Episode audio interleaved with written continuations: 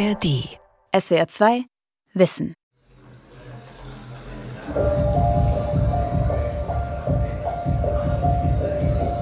Sterben und Tod sind einer der wenigen gesellschaftlichen Bereiche gewesen, die sich dem öffentlichen Diskurs bis ins späte 20. Jahrhundert entzogen haben. Der Homo sapiens ist vermutlich das einzige Tier, das weiß, dass es sterben wird. Bestattungskultur. Neue Rituale im Umgang mit dem Tod von Silvia Plahl. Über keinen Zeitabschnitt wissen wir weniger als über den Moment nach dem Tod. Der Tod ist die letzte unverfügbare Grenze. Ein Phänomen, das den Verstand des Homo sapiens übersteigt. Mit solchen Gedanken starteten im Herbst 2023 im Berliner Humboldt Forum Besucherinnen und Besucher in die Ausstellung Unendlich Leben mit dem Tod.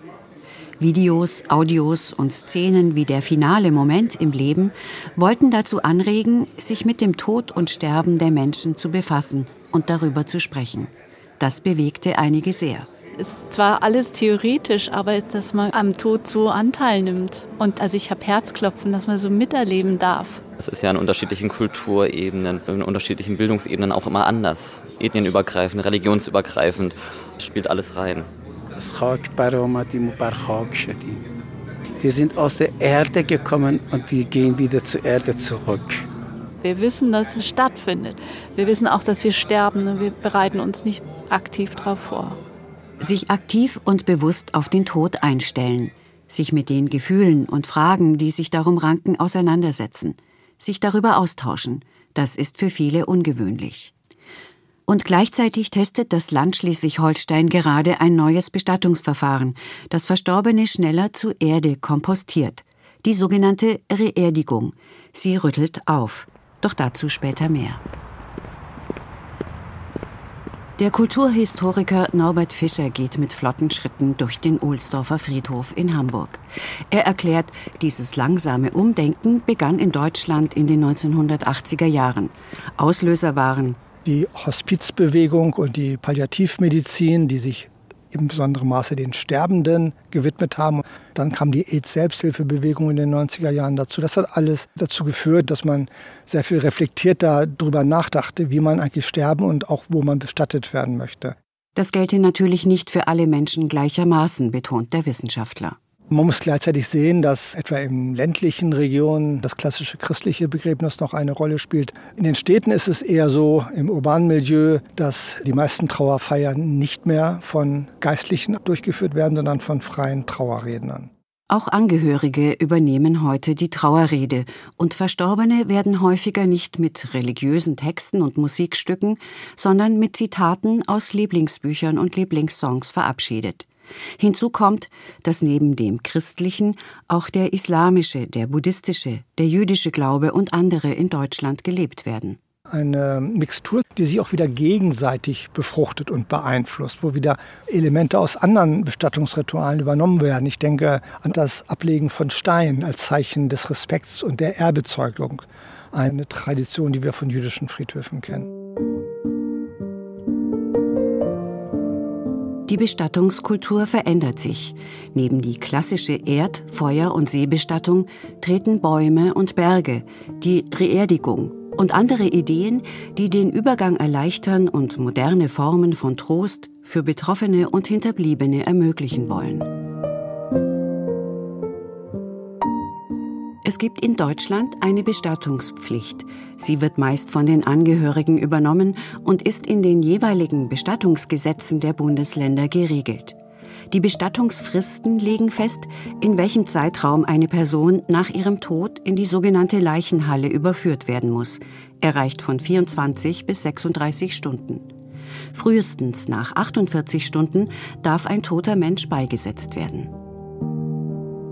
Das Statistikportal Statista veröffentlichte 2023 Zahlen der deutschen Friedhofsverwaltungen. Sie zeigten, dass 2022 rund 78 Prozent der Verstorbenen in Urnen und nur noch 22 Prozent im Sarg bestattet wurden. Die Verbraucherinitiative Bestattungskultur Eternitas e.V. wollte zeitgleich wissen, was sich die deutsche Bevölkerung ungeachtet der Gesetzeslage wünschen würde. 44 Prozent nannten den Friedhof als bevorzugte letzte Ruhestätte. Die anderen Befragten waren für den Wald, die See, die freie Natur oder auch den eigenen Garten.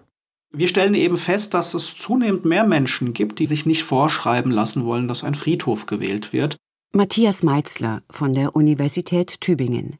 Er erforscht als Soziologe die gesellschaftlichen Veränderungen rund um Sterben, Tod und Trauer. Es gibt Widerstand gegen die in Deutschland geltende Friedhofspflicht. Die ebenfalls zulässige Seebestattung, die in Norddeutschland sehr beliebt ist, und die legale Beisetzung in dafür vorgesehenen Wäldern genüge den Menschen nicht mehr, stellt der Wissenschaftler fest. Wie müssten denn die Friedhöfe sich umstellen, damit wieder mehr Menschen sich mit dem Friedhof auch identifizieren können? Dass man vielleicht sagt, man lässt den Menschen einfach mal ein paar Wochen oder vielleicht Monate, wenn nicht sogar Jahre Zeit, darüber nachzudenken, was diese Asche in der Zukunft sein soll. Vielleicht sagt man ja nach fünf Jahren, okay, jetzt hatte ich sie bei mir, aber jetzt ist sie vielleicht doch auf einem Friedhof besser aufgehoben. Kommunen und Landkreise und Religionsgemeinschaften, die Körperschaften des öffentlichen Rechts sind, dürfen Friedhöfe anlegen und unterhalten. Einige sind schon länger innerhalb der Gesetzeslage flexibler geworden. In Oberried im Schwarzwald gibt es den Berg Naturfriedhof Ruheberg, einen Mischwald mit Urnengrabhainen. Ein Friedhof in Hagen hat einen Ewigkeitsbrunnen für die Asche der Urnen, deren 30 Jahresfrist verjährt ist.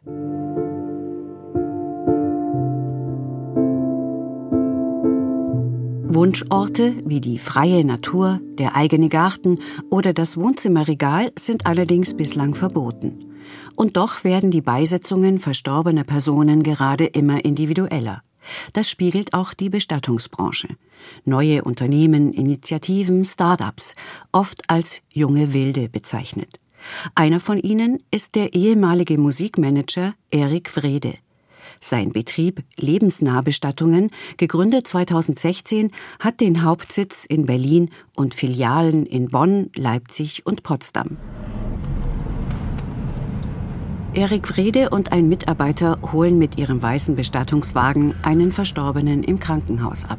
Und werden dort zuerst in die Patientenaufnahme gehen, weil da gibt es die Papiere in einer 2022 durchgeführten Umfrage für den Deutschen Hospiz- und Palliativverband gaben Angehörige an, dass ihnen nahestehende Menschen zu 44 Prozent in einer Klinik gestorben sind. Sollten sie selbst bald sterben, würden 50 Prozent dies gern zu Hause tun. Danach gefragt, ob sie das Sterben des ihnen nahestehenden Menschen als würdevoll empfunden haben, gaben nur 55 Prozent an, dass sie vom Sterben der Angehörigen im Krankenhaus etwas mitbekommen hätten, also dies miterleben konnten.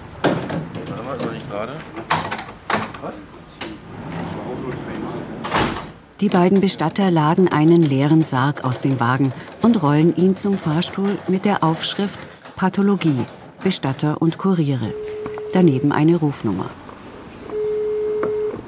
Hallo, hier ist lebensnah, wir würden jemanden abholen. Hinein gehen die beiden alleine.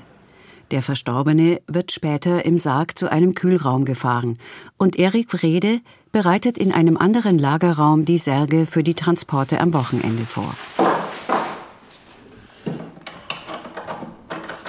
Griffe anschrauben, eine Matratze einlegen, mit Stoff ausschlagen.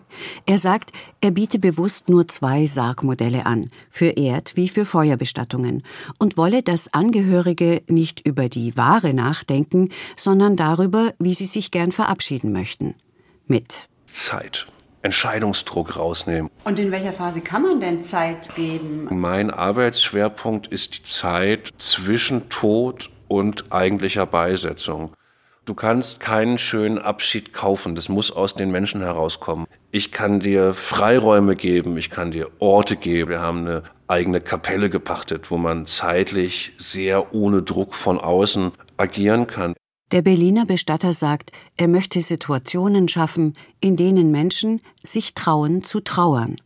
Diese unpersönliche Abholung im Keller eines Krankenhauses habe doch deutlich gezeigt, wir gehen mit unseren Verstorbenen eben nicht gut um. Abschied ist immer traurig, aber der kann schön sein. Die meisten Menschen wünschten sich mehr Wahlfreiheit und Selbstbestimmung rund um eine Bestattung. So fasst es Gerold Eppler bei einem Hintergrundgespräch zusammen.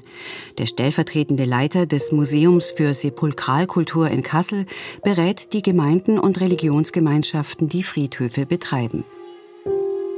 Gerold Eppler erzählt von Kolumbarien in Amsterdam, Urnenwänden, in denen die Urnen freistehen und manchmal weg sind, weil Familien sie zu einem Fest mitnehmen und wieder zurückbringen. Es gebe dort kaum Vandalismus oder Schäden. Daneben gestatten die Niederlande bereits seit den 1990er Jahren die sarglose Bestattung für Verstorbene muslimischen Glaubens, die sehr traditionell, jedoch keine religiöse Pflicht ist. Auch gilt dort auf einigen Friedhöfen eine unbegrenzte sogenannte Ruhefrist. Islamische Gräber müssen nicht nach den obligatorischen 30 Jahren aufgelöst werden. Einige deutsche Friedhöfe suchen nach ähnlichen Lösungen und versuchen weiteren Anliegen entgegenzukommen. Denn manchmal würden muslimische Angehörige gern ins Grab hinabsteigen und einen Leichnam selbst betten. Sabine Ellers Bestattungsunternehmen Sterbenleben gibt es seit 2012. Fünf Jahre später ist sie ganz gezielt in die Mitte einer kleinen Geschäftszeile gezogen, neben ein Friseur, einen Lottoladen und ein Geschäft für Wolle- und Nähmaschinen im südlichsten Stadtteil von Darmstadt. Hallo, guten Tag. Hallo, Grüß Sie, herzlich willkommen. Manchmal winkten die Leute oder kämen kurz rein, erzählen die Bestatterin und ihr Kollege Tom Schröpfer. Von der Ladenzeile aus kann man durchs Schaufenster den kleinen Büroraum mit vielen Urnen im Regal sehen. Dahinter ist ein großer, heller, gemütlicher Raum mit zwei Sitzgruppen und viel Freifläche. Hier gab es Ausstellungen, Lesungen, auch Abschiednahmen. Familien verabschieden sich hier von ihren gestorbenen Angehörigen und bezeichnen den Raum oftmals als Wohnzimmer. Viele Bestattungsunternehmen bieten mittlerweile solche ruhigen Momente in gewohnter Atmosphäre und nicht in einem kahlen Klinikzimmer oder im sogenannten Leichenhaus an. Sabine Eller und Tom Schröpfer wollen das Sterben und den Tod für alle sichtbar und ganz selbstverständlich mitten ins Leben holen, wie sie sagen. Tom Schröpfer kommt mit einer Urne zur Tür herein. Ich habe Herrn Müller aus dem Krematorium mitgebracht. Ah. Das ist seine Aschekapsel.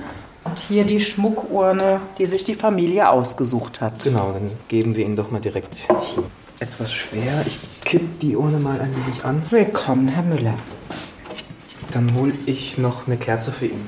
Wenn Sie mir das bitte ein bisschen erklären wollen. Das ist jetzt eine sogenannte Schmuckurne. Genau. Und die bleibt jetzt erstmal bei Ihnen hier. Genau, Herr Müller ist jetzt in die für ihn vorgesehene Überurne gestellt worden. Jetzt haben wir ein Lichtlein einfach, weil er unser Gast ist für die nächste Zeit, für ihn entzündet und er ist jetzt bei uns bis zur Beisetzung auf seinem Friedhof. Es gehe darum, aus der wertvollen Zeit zwischen dem Tod und der Beisetzung eines Menschen eine kostbare zu machen, so sieht es Sabine Eller. Sie hat zuvor als Frauenbeauftragte gearbeitet und erzählt, dass einige Pionierinnen des Trauer- und Bestattungswesens sie inspiriert haben. Etwa die Fährfrauen in der Schweiz, die an die jahrhundertealte Tradition der sogenannten Leichenfrauen, auch Lichtmütter genannt, anknüpfen möchten. So wie Hebammen ins Leben begleiten, stehen sie nun beim Sterben bei. Inzwischen sind viele Frauen in die ehemals männlich dominierte Bestatterbranche gegangen. Und moderne Trauerrituale haben sich verbreitet. Den Sarg zu bauen oder zu bemalen, Lichterzeremonien.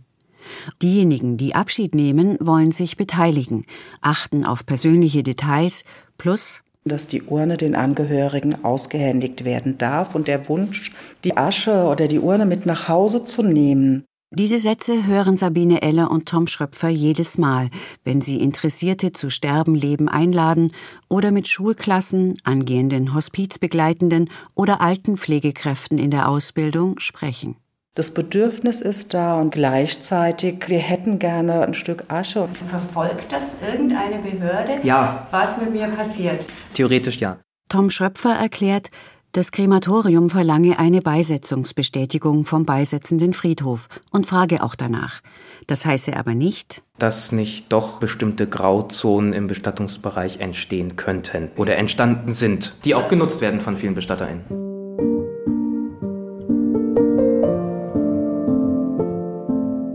Diese Grauzonen bringen neue Angebote auf den Markt. Die Bestattungsunternehmen bieten zum Beispiel eine Beisetzung im Ausland an, für eine Bestattungsform, die in Deutschland nicht erlaubt ist. Die sogenannte Luftbestattung etwa. Das Verstreuen der Asche von einem Flugzeug, Hubschrauber oder Heißluftballon ist nur in Österreich, Frankreich, Tschechien, der Schweiz und den Niederlanden möglich. In Tschechien, der Schweiz oder in den Niederlanden ist es grundsätzlich keine Ordnungswidrigkeit, über die Asche von Verstorbenen zu verfügen. Deshalb wird über diese Länder oftmals auch ein Umweg genommen. Baumfrieden in Berlin oder Tree of Life in Sachsen-Anhalt etwa lassen dort die sterblichen Überreste einer Person in Baumschulen unter amtlicher Aufsicht mit Erde vermengen und einen Baum einpflanzen, der nach vier bis neun Monaten wieder zurück nach Deutschland darf wenn der Baum die Asche verarbeitet habe, so die rechtliche Legitimation. Auch die sogenannte Diamantenbestattung, die teuerste Variante, ist hier illegal. Im Ausland wird dabei ein Teil der Asche aus der Urne entnommen und ein Erinnerungsdiamant hergestellt. Die verbliebene Asche kann zurückgeführt und in Deutschland beigesetzt werden. Daneben haben einige Bundesländer bereits ihre Bestattungsgesetze gelockert. Brandenburg erlaubt die Herstellung eines Diamanten unter Verwendung der Haare einer verstorbenen Person. Das geht auch hierzulande. Das Bundesland Bremen lässt es unter bestimmten Voraussetzungen zu, dass eine Urne mit nach Hause genommen wird und die Asche einer verstorbenen Person auf einem privaten Grundstück beigesetzt oder verstreut wird werden uns hier dann bewegen in den landschaftlichen Passagen und wenn wir Glück haben und Zeit haben, können wir hier noch die Stillborn Babys. Am äh, Ohlsdorfer Friedhof in Hamburg zeigt der Kulturhistoriker Norbert Fischer auf den Lageplan. Ohlsdorf ist der größte Parkfriedhof Europas. 1877 im Stil des englischen Landschaftsparks eröffnet, inzwischen 400 Hektar groß. Hier wird schon immer versucht, auf gesellschaftliche Trends und Bedürfnisse einzugehen das sogenannte Public Mourning, also das Trauern im öffentlichen Raum, Erinnerungsorte im öffentlichen Raum. Unfallkreuze am Straßenrand waren die ersten neuen Trauerorte, die von den Ordnungsämtern toleriert wurden. Norbert Fischer kennt auch eine Bank für Omi an der Ostsee nahe der Fehmarnsundbrücke, zu der kleine Steine mit Geburts- und Sterbedaten gelegt wurden. Auf dem Ohlsdorfer Friedhof lösen seit Jahrzehnten Gemeinschaftsgrabstätten wie der Garten der Frauen oder ein neues Gräberfeld für fehl- und totgeborene Babys die Reihen- und Familiengräber ab. Mit dem rasanten Anstieg der Feuerbestattungen sei eine Mobilie geschaffen worden, die nicht mehr an einen Ort gebunden sein müsste, sagt der Kulturhistoriker Norbert Fischer. Bereits 20 bis 25 Prozent der Deutschen würden gern freier darüber verfügen, zeigt die Umfrage der Initiative Eternitas. Der Hamburger Forscher fasst zusammen. Die Menschen möchten sich insgesamt nicht mehr so opulent mit großen und teuren Grabsteinen und individueller bestatten lassen. Und vor allem naturnäher.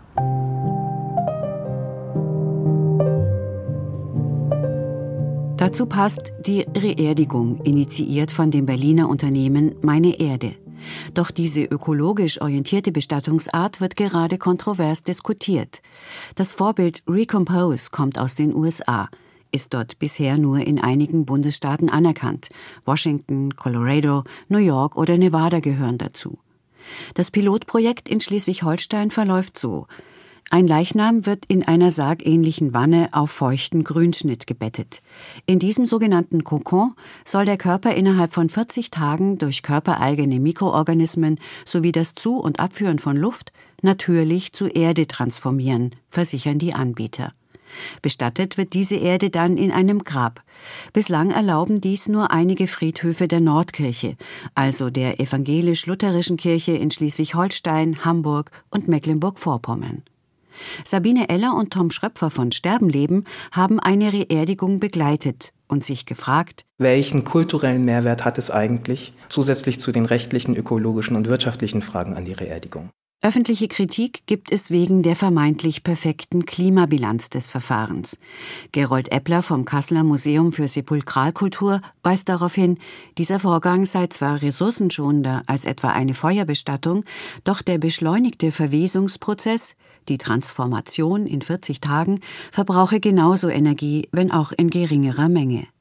Außerdem könne es sein, dass die Abluft aus dem Kokon vielleicht mit Pilzen verunreinigt und für die Beschäftigten gesundheitsgefährdend ist.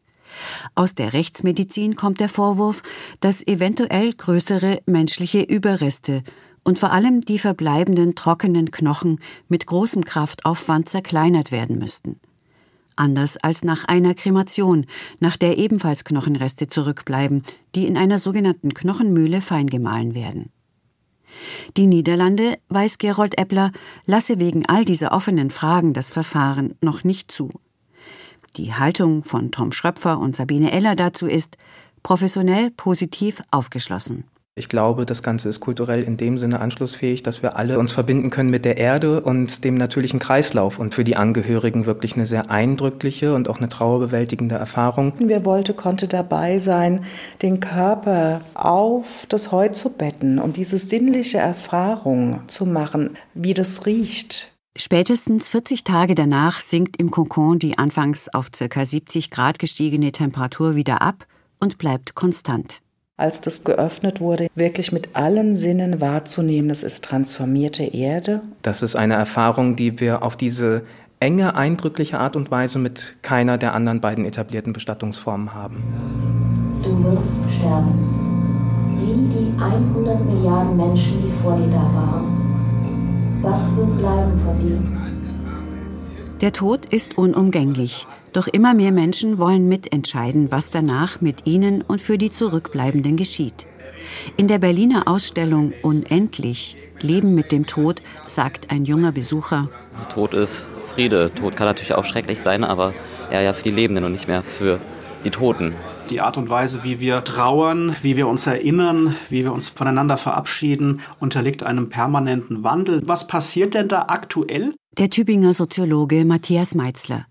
Wie soll unser Gedenken aussehen? Auf der Messe Leben und Tod wurde gerade ein Grabstein mit einem Briefkasten präsentiert. Nicht aufschließbar, nach unten offen. Das eingeworfene Material sollte verrottbar sein, so dass es in die Erde und zu der verstorbenen Person übergehen kann. Immer mehr Hinterbliebene möchten offenbar aktiv einen Kontakt erhalten, der über die Grabmalpflege hinausgeht. Diesem Anliegen hat auch der technische Fortschritt einen enormen Schub verpasst.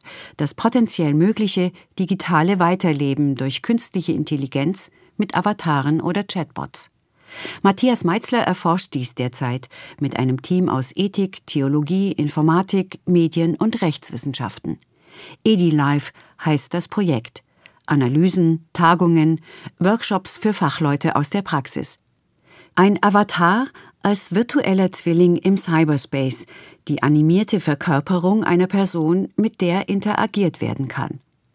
Der Chatbot eine Software, die Dialoge ermöglicht. Das gab es eben bisher noch nie. Bislang musste man sich immer vorstellen, was würde denn XY jetzt sagen? Jetzt antwortet die verstorbene Großmutter tatsächlich. Beziehungsweise es wird so getan. Man wird selber auch Dinge gefragt, man bekommt Geschichten erzählt, man bekommt vielleicht auch Ratschläge erteilt. Und das ist für viele einfach nochmal eine wesentlich nähere Form der postmortalen Präsenz und auch der Beziehung, die jetzt eben unter veränderten Vorzeichen weitergeführt werden kann. Avatare und Chatbots gehören zum digitalen Gedenken, das weiter zunimmt. Trauertweets, Blog-Nachrufe, virtuelle Trauerkerzen und Bestattungen. Auch Trauerrituale werden im Internet erweitert, mit Gedenkseiten, Trauerforen und Trauerfeiern im Cyberspace oder Online-Games. Das EDI-Live-Team rät vor allem aus medienethischen Gründen rechtzeitig den eigenen digitalen Nachlass, was soll weiterleben, was sterben, testamentarisch zu regeln. Gerade jetzt, da sich die Automatismen der künstlichen Intelligenz rasant verbreiten. Wer entscheidet überhaupt, welche Daten zur Kreation dieses Chatbots oder dieses Avatares verwendet werden sollen? Ist es nicht letzten Endes eben doch wieder das Unternehmen, das entscheidet? Und was ist, wenn man den Avatar dann plötzlich Dinge sagen lässt, die im Interesse des Unternehmens sind? Man müsse sich klar machen, es ist eine Repräsentation, die jetzt immer realistischer wird. Und was geschieht mit Menschen im Trauerprozess, wenn plötzlich die Stimme des toten Großvaters am Telefon ist, die zum Geburtstag gratuliert? Der virtuelle Zwilling einer Person gibt bislang mehr oder weniger erwartbare Antworten und behindert so, dass sich die Erinnerung an die Verstorbenen weiterentwickeln kann. Sinnvoll kann die postmortale Präsenz hingegen etwa für historische Zeitzeugen sein, wie Holocaust-Überlebende, die erzählen und Fragen beantworten können. Virtuelle Friedhöfe kommen wahrscheinlich gerade jüngeren Menschen entgegen, die sich viel im Internet aufhalten. Luis Bauer, ich bin 18 Jahre alt. Ein junger Bestatter, der auf TikTok, Instagram und YouTube von seiner Arbeit erzählt. Auch mit einem Augenzwinkern, ich traue mich mal auch ein bisschen was, dass diese Normalität einfach so ein bisschen überschlägt. 1,5 Millionen Menschen folgen Luis Bauer und der junge Mann geht auf ihre Fragen ein. Machst du Gelnägel von toten Frauen ab? Hab mir gestern neue machen lassen und ich will die auch behalten, wenn ich tot bin. Also das ist mal eine gute Frage. Schickt das Video jemand, der Kann man ein Tattoo von Toten rausschneiden, möchte jemand auf TikTok wissen. Aber auch, welche Möglichkeiten gibt es, wenn ein Kind stirbt? Luis Bauer gibt auf alles eine Antwort und klärt auf. Ihr könnt einen toten Menschen selbst waschen. Und tatsächlich kommt das auch ziemlich häufig vor. Der junge Bestatter achtet darauf, zwar cool und salopp, aber auch feinfühlig und würdevoll über das Sterben und den Tod zu sprechen. Mit seiner direkten Art gewinnt Luis Bauer sehr viel Respekt und Aufmerksamkeit, altersunabhängig. Eine 80-jährige Dame, die hat den Beitrag im Fernsehen gesehen und schaut sich jetzt auch die TikTok-Videos an, findet sie super. Nochmal das Lieblingsparfum dem Verstorbenen auftragen, den geliebten Kamm mitgeben. Louis Bauer lebt es vor, dass die Dinge des Alltags und ein gelebtes Leben zum Sterben dazugehören. Man hat auch Gänsehautmomente und das ist auch echt und nicht aufgesetzt. Dann kann ich schon auch sagen, ich habe auch Spaß an meiner Arbeit. Das letzte große Feuerwerk. Verfühlt erlebst du jetzt alles gleichzeitig. Kindheit, Jugend, Alter. Szenen deines Lebens. Der finale Moment in der Ausstellung unendlich. In kleinen dunklen Kammern, nach oben offen, ist nur diese Stimme zu hören. Eine Besucherin lässt ergriffen die letzten Momente eines Lebens auf sich wirken. Die Aktivität in Großhirn, Kleinhirn und Hirnstamm erlöscht. Deine Nervenzellen im Gehirn sterben nach und nach ab. Jetzt bist du tot. In dieser kleinen Kabine, wo wir gestorben sind, das ist ein Geschenk. 2022 veröffentlichte die Lancet Commission, ein international besetztes Gremium aus Medizin und Gesundheitswissenschaften, einen Bericht über den gesellschaftlichen Wert des Todes. Value of Death. Bringing Death Back into Life. Der Report listet fünf Punkte für eine realistische Utopie auf. Einer davon lautet, Gespräche und Geschichten über das tagtägliche Sterben und Trauern sollten üblicher werden. Eine Bestattungskultur im Wandel ist dafür vielleicht ein zentrales Zeichen. SWR 2 Wissen. Bestattungskultur. Neue Rituale im Umgang mit dem Tod. Autorin und Sprecherin Silvia Plahl. Redaktion Charlotte Grieser. Und hier noch ein Podcast-Tipp. Wie wir ticken. Wie wir ticken. Wie wir ticken. Euer Psychologie-Podcast. Große Gefühle und kleine Abenteuer, Liebe und die Kunst, sich zu streiten. Wie kann Versöhnung gelingen? Was macht Frauenfreundschaften aus? Was hilft gegen das ewige Aufschieben? Solche Fragen beantwortet der Psychologie-Podcast der beiden Podcast-Champions Radio Wissen und SWR 2 Wissen. Lebensnah und wissenschaftlich fundiert nimmt euch unser Podcast Wie wir ticken mit in die Welt der Psychologie. Wir fragen, wie Gefühle, Gedanken und Verhaltensweisen entstehen und warum.